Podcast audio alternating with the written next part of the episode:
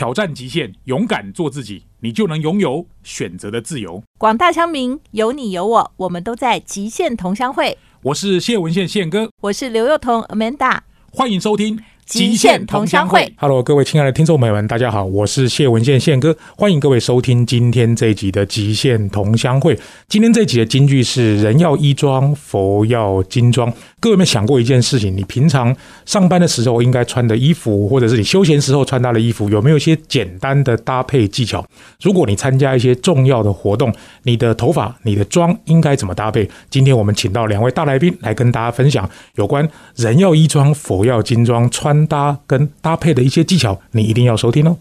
Hello，各位亲爱的听众朋友们，欢迎各位准时收听每个礼拜五七点到八点 FM 九六点七环宇广播电台极限同乡会节目。我是主持人谢文宪宪哥。在六月份来到端午节的这个节气哦，因为上个礼拜刚好我自己有一点状况，我就跟 Amanda 对调了一个时间。上个礼拜五他来帮我代班，这个礼拜五换我来帮他代班啊。总之，我们两个人一起合作，又有一些很好的默契啊！大家可以互相的帮忙，因为他其实也很忙，我也很忙。我们彼此的工作在这个五六月份的时候，其实受到了很多的影响。所以不管怎么样，我们还是希望在每个礼拜五给各位的这些节目跟内容，能够给各位满满的收获。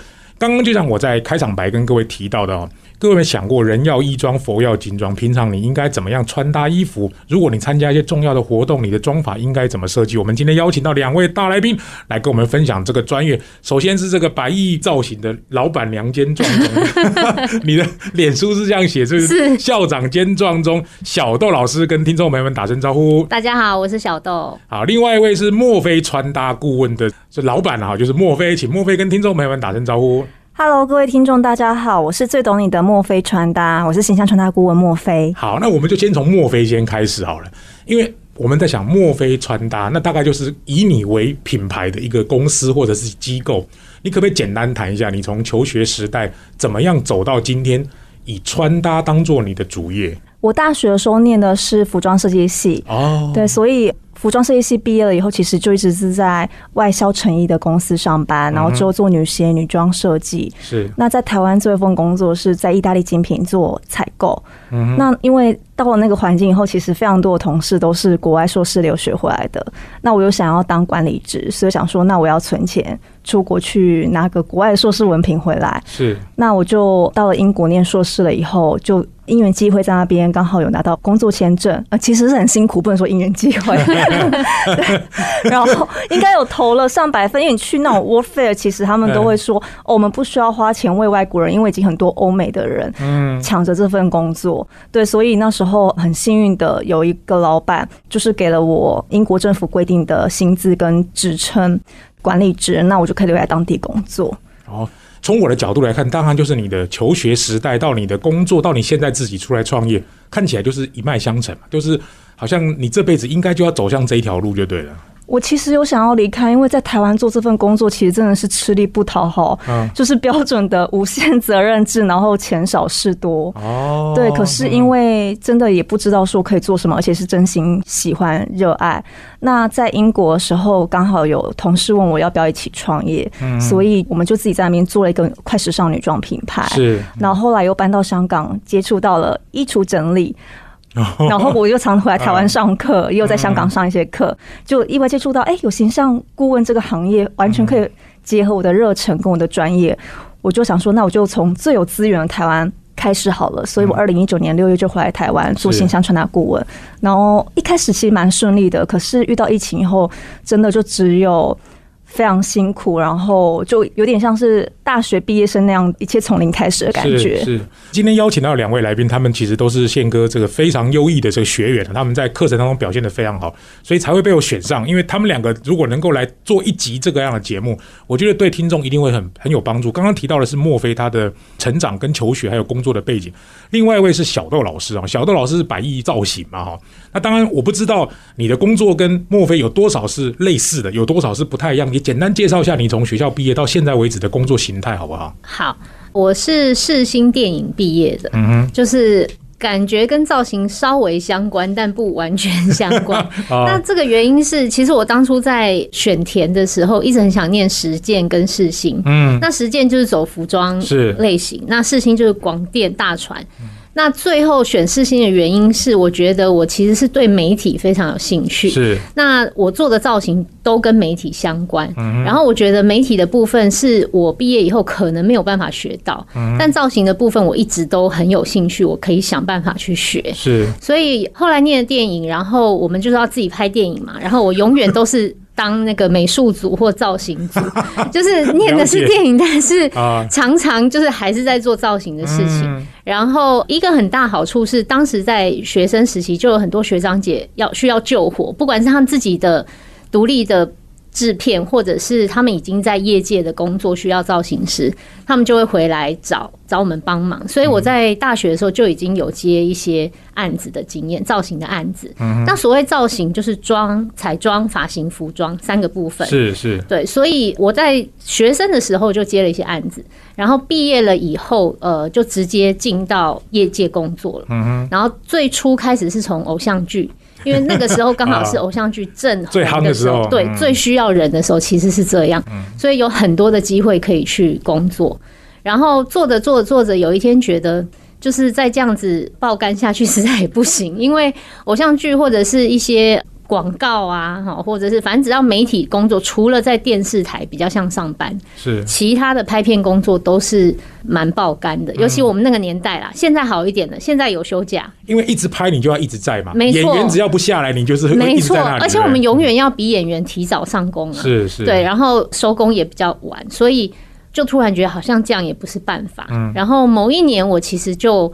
跑去做了创意市集，嗯，创意市集是什么呢？就我自己设计一些饰品啊、衣服啊什么，然后去那个市集里面贩售。对，就是又好像跟造型相关，但是那一年有一点想要找一找接下来的出路。嗯，然后在卖饰品的当中，突然发现其实客人很需要教，就是教他说怎么去搭配我设计的这些饰品。是。然后教着教着，突然觉得说：“哎，其实我干嘛不来教呢？”好像你也蛮懂的。对，而且我还蛮喜欢教的。然后，于是就二零零六年那一年创办了白衣造型，是，嗯，然后就开始自己开班授课，然后一直到可以受邀到企业上课。是。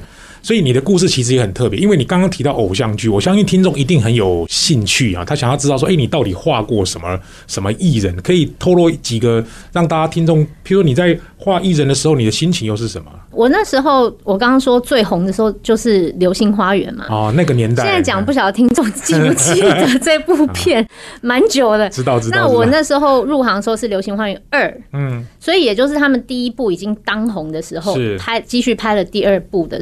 那个时候，然后所以那个时候就是 F 四跟大 S 嘛，是，然后他们的时间是紧到一个不行，因为他们当红，所以我们那时候是分两组在拍，就是同一部戏，但其实有两个团队同时进行。那我的团队就是大 S 跟言承旭他们的主轴，对，然后所以。其实那时候的心情非常微妙，因为一的时候我就是粉丝，就是我是有在看《流星花园》。二的时候变工作人员。对，那哎，其实跟今天心情很像哎，我原本就是那个宪哥的粉丝哎，就今天来到广播电台录宪哥的节目，一模一样那个心情。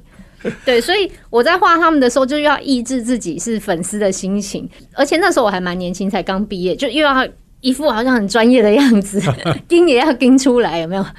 对，这样子。好，我们今天访问到的是小豆老师跟墨菲老师啊，待会他们会在下一段跟我们分享有关穿搭或者是妆法的一些 know how 或一些 people，可以让我们所有的听众朋友们大概多多少少可以学一点。各位休息一下，不要走开，第二段马上回来。欢迎各位听众回到极限同乡会，我是节目主持人谢文宪宪哥。这个节目在每个礼拜五的晚上七点到八点，FM 九六点七环宇广播电台会做首播，隔周礼拜五的早上七点到八点我们会重播。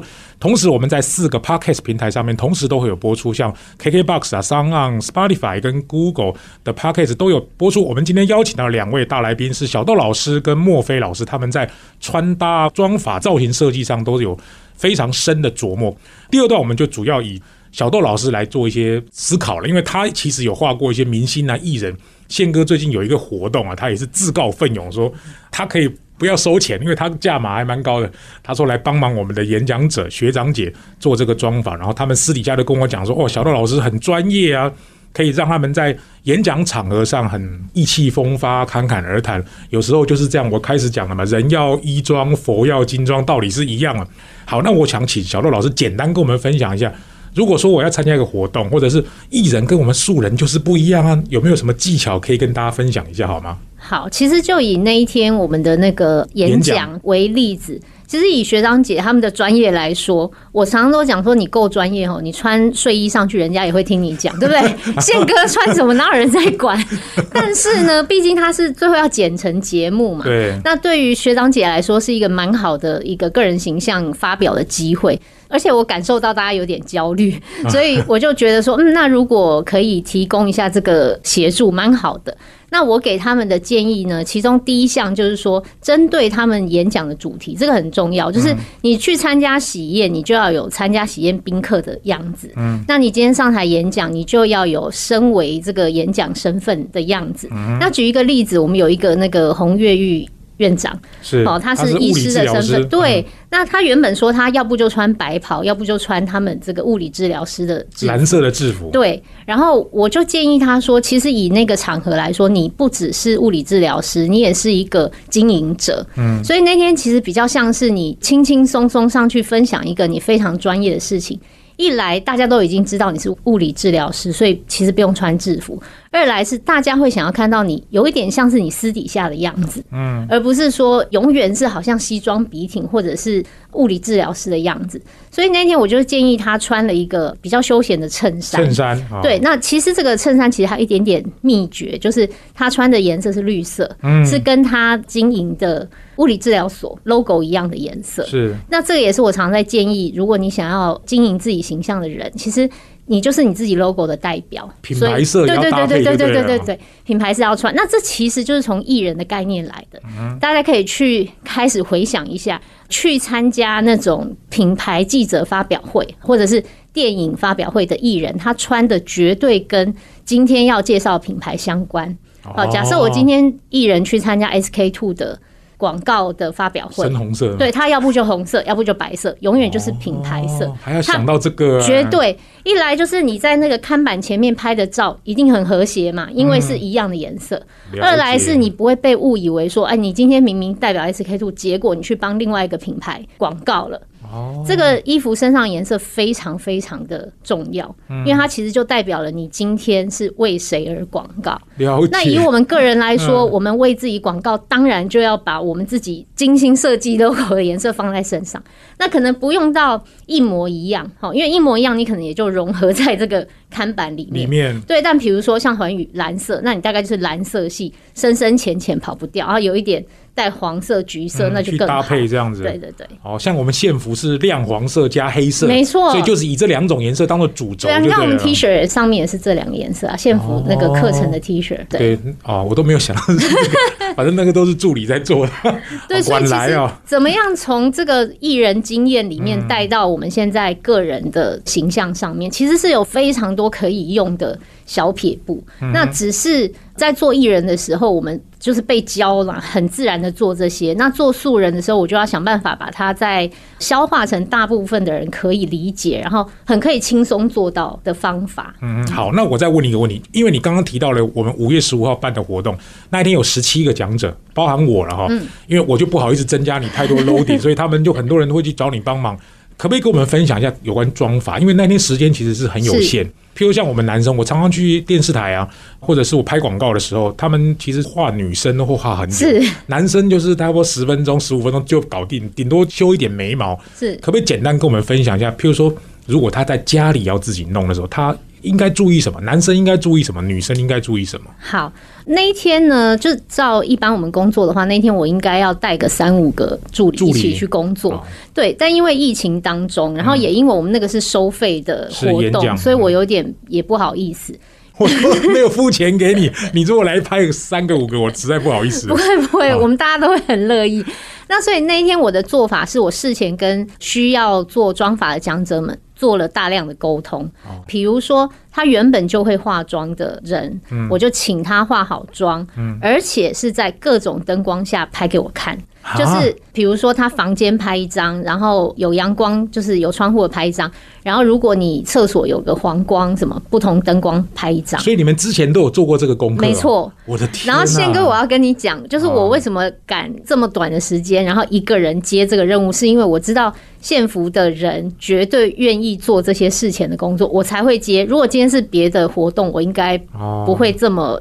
就是我会考量一下执行的可能性，了解。但是因为我知道县服的人很可以做事前的工作，所以我才认为说这是可行的。嗯，对。所以女生是这样，就是她本来如果有化过妆、会化妆，那他就是化到他会的程度。嗯，那我透过照片会再跟他呃分享。对。比如说他在犹豫，他要不要画眼线，那我就说你不要画，我来。因为当他犹豫的时候，表示他可能其实不习惯，或者没把握。对，或者他用的那支眼线笔都不知道多久没用了。那这种时候千万不要在那个场合去实验它。反正我画眼线很快。那但是，比如说男生，男生大部分其实我就叫他们洗脸来就好了，因为男生就像宪哥讲，就是修眉毛，然后处理一下可能有一些毛孔，弄头发这些我很快。所以男生我就觉得衣服先把他们搞定，对，因为女生对服装还是比较平常有在 care 多一点，男生比较没那么在意的时候，就是事前准备大部分在衣服，然后妆法其实现场来是蛮快的。嗯嗯，好，那我再问一个问题，因为像一般女生可能家里 gay 西很多，像男生就是顶多吹风机，或者顶多以前我头发没有掉发那么严重的时候，就是可能抹一点点发胶之类的东西。那你会给我们像一般像我的工作，可能常常会面对媒体，然后上电视的机会比较多。说实在，我也是洗完脸就去了，我也没有做什么东西。你觉得一般人在家里，男生女生应该要添购一些什么基本配备，可能对他的整体造型会有帮助？什么可以买，或者什么其实不需要花钱的？好，我给男生一个最大的建议就是，请把你的造型预算首先放在发型哦，所以。如果你常常有这样子的场合需要出席的时候，你就好好的找一位发型师把发型剪好。嗯，因为当你的发型剪好了以后，你随便拨都会是好看的，这是真的。我以为人帅随便拨都啊，是也人帅就连发型都不用也没关系啊。所以发型很重要，就对了。对，发型很重要，尤其对男生来说，因为男生几乎不化妆嘛。对，我常常说就是妆发服三点不漏嘛。嗯那老实说，男生对于妆的这件事就少了一点。点，嗯，所以其实男生就更应该要把预算跟造型的力量放在发型多一点点，嗯，那你说至于要准备什么？老实说，你真的发型剪好了以后，你真的很简单的去拨它，然后用一点定型。如果你今天去的场合需要的话，这样就可以了。嗯然后再来一个是吹头发的方式，其实很重要。嗯，其实不管男生女生，你吹头发的方式对了。一样，就是当你的发型有一个蓬松感、有型的时候，不用多做什么就会很好看。嗯，好，那我最后问你一个问题：像一般男生，当然女生我觉得比较复杂了。男生的话，你会建议男生用西装、衬衫、裤子、领带这些简单的配备，以什么颜色为主会比较好搭配？好，大部分人想要正式形象的时候，都会觉得黑色。嗯，好，但老实说，黑色是一个。我会觉得一，除非你是菜鸟，它就是一个标准色系。是，然后二是，除非你真的有非常多接近于红毯的场合。嗯。那黑色就必备，但老实讲，我觉得真正最常需要的是蓝色，嗯，因为蓝色它可以很正式，它也可以很休闲，对，所以如果你不是有个十套西装的那种人，你可能只有三五套的时候，那蓝色绝对是一个必备，而且会让你很万用的场合。是你里面的衬衫颜色一变化，它的蓝色的西装它的位置就可以不一样。嗯，好。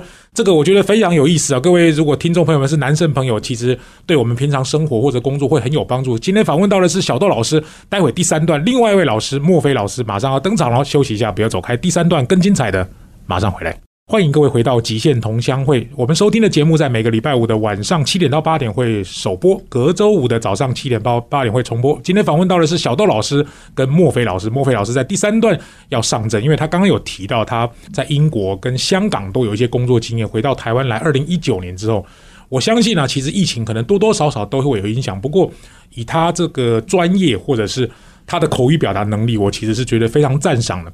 当然，对穿搭的领域来说，水其实蛮深的。如果你是一个很职业的像艺人，当然你可能穿搭要特别的讲究。那对于一般素人来说，有没有一些简单的 know how？像刚刚提到了像蓝色的西装，或者是黑色的西装，或者是一些万用搭配的西装。我想请墨菲老师简单跟我们提一下。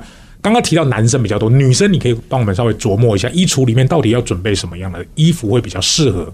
好，其实大家可能受到阿黛丽·赫本的影响，很多女生都会觉得衣橱里面永远少一件衣服，而且一定要就是黑色洋装。那很多人会觉得说，哎。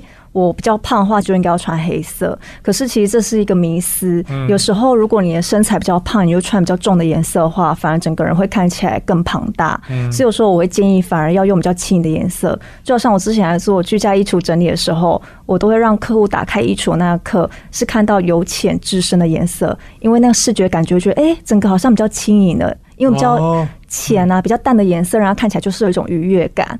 对，所以我觉得衣橱里面的话，我就要看每个人他的场合，我会先看他主要场合，还有他职业，那再来分配他的衣橱的比例。譬如说，他的职场是他主要的生活重心，那可能衣橱里面比例就要百分之七十是适合专业形象的，类似套装那种的。对对对，男生的话就是西装，女生可能就是洋装或套装。对，那如果说他的生活重心的另外一个比较大的第二个。比例的话，可能是有一些。商务的聚会啊，或者是有的人参加福伦社之类的话，那可能就可以办正式的，没有像上班那么正式的来做个调配。那最后一个就是比较休闲的，那我可能就会建议说，可能用百分之六十、百分之三十跟百分之十来做一个衣橱上面的一个款式的配置。是，刚刚你有提到有关衣橱整理，或许一般听众对于衣橱整理可能没有那么熟悉。像我的学生里面包含很多什么居家整理师啊，哈，或者是这种帮人家做一些整理的工作，可能一般。人想说衣橱，我就自己整理就好了，我还要找一个老师来帮我整理。谈谈你这个服务好不好？我觉得我在做这一个行业的时候，发现台湾普遍的一个也不能说盲点，就是大家可能会觉得说很多事情自己来就好。可是其实现在的人非常的忙，我会觉得专业事还是交给专业的人理。所以有时候可能会觉得这个钱可能不需要花。可是如果说你生活很忙碌，或是想要学一个系统方法的话，我都会建议第一次最好还是请专业的老师、专业职人到府帮你服务，然后教你一个。知识跟一个思维，那你把那个学习的思维拥有了以后，你之后就可以用那个方法来做。就好像我之前帮一对夫妻帮他们做居家衣橱整理的时候，其实他们是每周都有请打扫阿姨来帮他们打理整个家里，还有包括衣橱。那他那时候就想说，哎，还需要这个吗？那因为老婆觉得这个还蛮有趣的，所以有兴趣，所以老公说好，那就请我来到府帮他们做整理好了。那那时候我就是教那个阿姨说，哎，怎么样可以让主人的衣橱里面看起来更有系统，更容易找到他的衣服，而且看起来教阿姨哦。对对，阿姨来帮他们家服务，对不对？对，因为他们很忙，他们说我可以直接叫阿姨就好。对，那原本其实女主人的衣橱有一大半边，男主人是另外一大半边，他们有各自的。可是其实女主人衣服非常多，所以实际上男主人的衣服的空间只剩下几，就对了。对，只剩下百分之十，而且有另外的一小空间还是保险箱，所以男主人空间其实非常的小。那叫他整理完，怎么样有系统的整理好了以后？男主人其实心里是很开心的，因为觉得哎，我终于有一个完整的我的衣橱的空间，这大片都是回归于我自己的。那女主人其实，因为她不用春夏秋冬换季的时候去做这些衣服的拿取，她在她自己的那一块里面都可以直接拥有她四季需要的衣服。哎，那我冒昧问一下，因为你既然谈到这个，因为平时情况就是跟我们一般，像我跟我老婆也是一样啊。我们只是没有去量说你的衣服有几件，我的衣服有几件，然后你的衣橱面积有多大，我的有多大？因为男生一定都是一点点，因为这里面其实还包含另外一个问题，就是反正你刚刚讲嘛，女生永远衣橱里面都少一件衣服，因为快时尚流行之后，想要再多买一些衣服的时候，从你的角度会给有这样喜好的人什么样的建议？因为说实在，有些人的衣服可能说不定这辈子也没穿过一次，没错，就丢在那边，然后可能五年之后才被挖出来了。你给我们什么样的建议呢？我之前到府的时候，的确是发现蛮多人的衣服上面吊牌都还挂着，而且他们都会忘记说啊，我还有这件衣服啊，所以我都会建议，其实有一些衣服我们要定期，如果很忙的话，半年或一年至少 review 一次。那如果想要买衣服的话，你就要跟自己说。我去看一下我衣橱有什么衣服，嗯，然后你可以把一些荷叶边或是泛黄或是有些瑕疵的，把它替换掉，再做购买。是。那像之前有一个学员，他疯狂的很喜欢买 party dress，可是他跟我说他的生活完全穿不到，可是他就是很喜欢 party dress，他不知道为什么。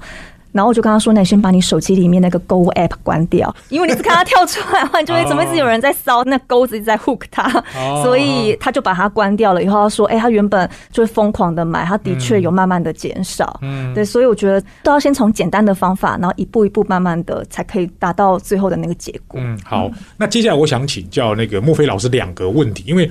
当然，每一个人都会有物欲啊，只是说有些人可以克制，有些人可能不能克制。真的不能克制到很严重，那就是一种病态。我想问两个问题，第一个就是，那女生如果你叫她不买，她会很痛苦啊。嗯，比如说，你可不可以给我们一些简单的穿搭的技巧？比如说，什么样的颜色搭配什么样的衣服、裤子等等。这第一个。第二个，当然就是对于一般的女生来说，有时候饰品的搭配对她来说可能是一种。装点那个点缀，说不定就是哎，可能看得出这个女生的很重要的特色，在女生的饰品上会给我们什么样的建议？这两个问题想请教一下莫非老师。好，先从饰品好了。我觉得其实饰品的话，它是一种画龙点睛的效果。那我每次都会鼓励大家一定要认识自己的色彩、身形跟风格。那色彩的话，其实就是。除了大家知道怎么配色、上下身怎么搭配可以更和谐以外，我觉得很重要是也要是要认识自己的皮肤色彩属性。你是冷色人，有冷色人适合的颜色；暖色人有适合暖色人颜色。那另外，它就是看身形。譬如，如果说你是比较胖，然后肉比较塌的，我就会建议说，那你就穿一些比较。硬质比较厚的布料，那就会让你的身体看起来比较挺一些。那如果你是比较瘦、比较有骨头的话，那就可以穿一些比较飘逸的。那这样的话就会达到一个比例跟平衡。那你比较娇小的话，你就可以穿有点跟度的鞋子，把你的身高拉高比例。那如果说你的脸比较长，然后脖子也比较长的话，那我就建议可能用个丝巾，让你那个长度不会让你觉得上半身怎么整个人那么长。这就是我很重视的比例跟平衡。对，那另外就是风格，因为其实很多人外在有一个想要的样子，可是内在又觉得啊，我可能很害怕别人会怎么这样看我。对对。那他就会有一个内心的拉扯，那你最后呈现出来就觉得哎。好像怪怪的，对对，所以我觉得认识自己的话，如果你拥有色彩、身形、风格的话，就是会让你呈现一个最好的形象。那如果你已经拥有了，你已经完全内化的话，我都跟我学员说，我也希望先从外在改变了，你拥有了自信，或是得到别人的肯定。那你每天看到自己很开心了以后，就影响到你内在。对，那你内在已经强化有底气，其实你最后穿 T 恤、牛仔裤都很好看。是，再简单配个饰品的话，就会觉得哎。整个人很不一样，嗯，对，所以外在可以搭配。就当然，如果你内心真的很强大，其实就像刚刚讲，可能有点开玩笑，穿什么衣服其实都很好看。当然，如果一般人没办法，就先从外在先开始，慢慢去养成自己内在头脑里面的东西。那第二个有关简单的这种穿搭，跟我们分享一下好吗？刚刚提到像丝巾嘛，或者是简单的什么耳环，女生的搭配画龙点睛，或者是高一点的鞋子等等。那颜色上可不可以简单给我们一些 tips？假设一个人身上穿的七八种颜色，那个我觉得也是像圣诞树奇奇怪怪的。我觉得真的是像明星他们有那样子的舞台跟打光的那一些去帮你加分，不然的话一般人的话，大家都会说最好不要超过三个。那我觉得如果加上你的包包跟鞋子的话，就全身最好不要超过四个颜色，因为一般人真的是很难驾驭。那其实 很难驾驭。对，那其实最简单的话就是同色系搭配，全身都是用同一个颜色，可能不同的布料、不同的材质，然后同一个颜色，可是呈现出来就是有那一种层次感。嗯，那另外一个话就是。我们会讲到的类似色，在我们的色彩环里面，可能红色跟橘色在隔壁哦，红橙黄绿蓝靛紫，它们彼此是彼此的类似色。那这样在搭配上面的话，也比较协调一点。那再高端一点的话，就对比色，像是我很喜欢的一部电影叫《拉拉链》，它里面男女主角的剧照啊，就是用紫色的背景搭配女主角黄色，这个就是一个对比色的运用。嗯，那像我们看到夕阳是橘色，嗯，然后大海是蓝色，蓝色配橘色，其实这也是对比。色的运用，那有时候你就可以向大自然取景，绿色的花花草草，白色的花，然后还有绿色树干，这个这些颜色，绿色配白色配卡其色在身上，其实也很好看。好专业，所以其实很多颜色可以，对对对对，有公式。那我问一下莫非老师，如果一般的听众要找你，或者是你有什么粉砖或者 IG 跟大家分享一下，就是如果要找你的话，嗯呃，就墨菲穿搭草字头的墨菲，然后墨菲穿搭就可以在我的。粉砖，然后 I G 的话，不好意思，我比较没有什么在经营，然后就是呃零浪费生活 Zero Waste Life，对，就会找得到我。我们休息一下，不要走开，第四段更精彩的马上回来。欢迎各位听众回到极限同乡会，我是节目主持人谢文宪宪哥。很快的来到六月份，我们希望每一集的节目都能够让各位听众有不同的收获。我跟刘幼彤 Amanda 一起合作，我做广播做了十年。Amanda 其实我跟他这个默契也蛮好，我们一起做这个节目，大家一起分担 loading 也蛮好。今天邀请到的是小豆老师跟墨菲老师，刚刚墨菲老师推荐这首歌曲《拉拉链越来越爱你》的这首插曲，我自己也非常喜欢。好，刚刚我们提到墨菲老师他现在的穿搭的这个形象顾问的。粉砖哈，各位有机会的话，你可以去多看看它里面写的一些内容，可以研究一下这种衣服怎么做搭配。刚刚小豆老师，比如说我们对这个妆法有兴趣，或者要找你上课，你的联络方式又是什么？是大家可以搜寻百亿造型，那百是千百的百，亿是创意的亿，就是千百个创意的地方，百亿造型。那不管是 FB 或者是 IG 打白衣造型，应该都可以找得到我。嗯哼，好，那我最后问两个，就问你们两位一个问题。因为一个是白衣造型，一个是墨灰穿搭，看起来你们的专业都跟演讲没有关系啊。那为什么你们都来学演讲是什么意思？来，这个请小豆老师或者简报。老实说，我最初就是一个粉丝的心情。我其实应该在二零一七嘛，总之好久以前，然后看了宪哥跟福哥的千万讲师的五十堂说。对，因为当时差不多是我从自己开班授课到。被企业邀请到那个业界，那我觉得这个差距有一点紧张，然后就找了很多书来看，所以那是一个开始。那后来就成为献福的粉丝，一直很想上课，但是一直知道那个课其实 loading 蛮重的，所以有一点点害怕。那到真正去上课，其实我觉得很重要，重点是除了口条哈，或者是逻辑思维以外，我觉得要把我这十几年来的。专业吗？精华起来，那我觉得这个真的还蛮需要老师的这个压迫，因为你看我们上一堂课少说两小时啊，不然七小时一整天，你怎么在七分钟之内把这个精华讲出来？我觉得这真的是。非常非常专业，非常非常需要被磨练的一件事情。那尤其在我的工作内容，除了教彩妆发型，也有教整体的穿搭，或者是想成为专业造型师、专业妆发师的学生。就是他的项目还蛮多元的，那我要怎么在很短的时间内把我们百亿造型的精神讲出来？嗯，这个我在县府的课程当中收获很多。嗯，好，我都不好意思讲，因为他其实在录音的当下，其实决赛还没有完成，还有一个礼拜啊，这个要大家加油。好，我想问一下这个莫菲，你为什么想要学演讲呢？因为前面我说就是。各行各业都有他的专家，所以我想要跟很厉害的专家学习。那我很其实很早以前就有 follow 宪哥，又上了一些线上的课。那我觉得，因为好像一直透露着宪哥可能之后就不教，所以想我不能再拖了。课越教越少了。对，然后想说这个课有听说很硬，我也觉得我。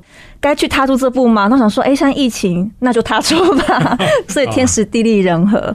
好，希望你们在这个比赛的决赛都能够拿下非常好的成绩。待会我们用现场观点再来请两位提提看他们对妆法或者服装搭配的一些人生座右铭。今天的节目到这边告一段落，谢谢各位的收听，我们下个礼拜再见，拜拜。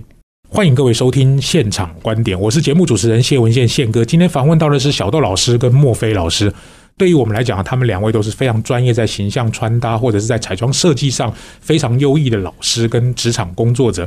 最后，我想留一点时间给他们两位分享一下他们有关从事这个工作或者他自己的人生观或者座右铭。我们先请小豆老师。其实我在做造型的时候，不管是做艺人或素人，最重要的就是透过造型的帮忙，可以让每一个人活出属于自己的样子。所以上课到后来，我都会跟学生说，不管你今天学到了什么公式啊，学到什么方法，最重要是，当这些方法你穿出去的时候，你可以觉得非常的舒服，非常的自在。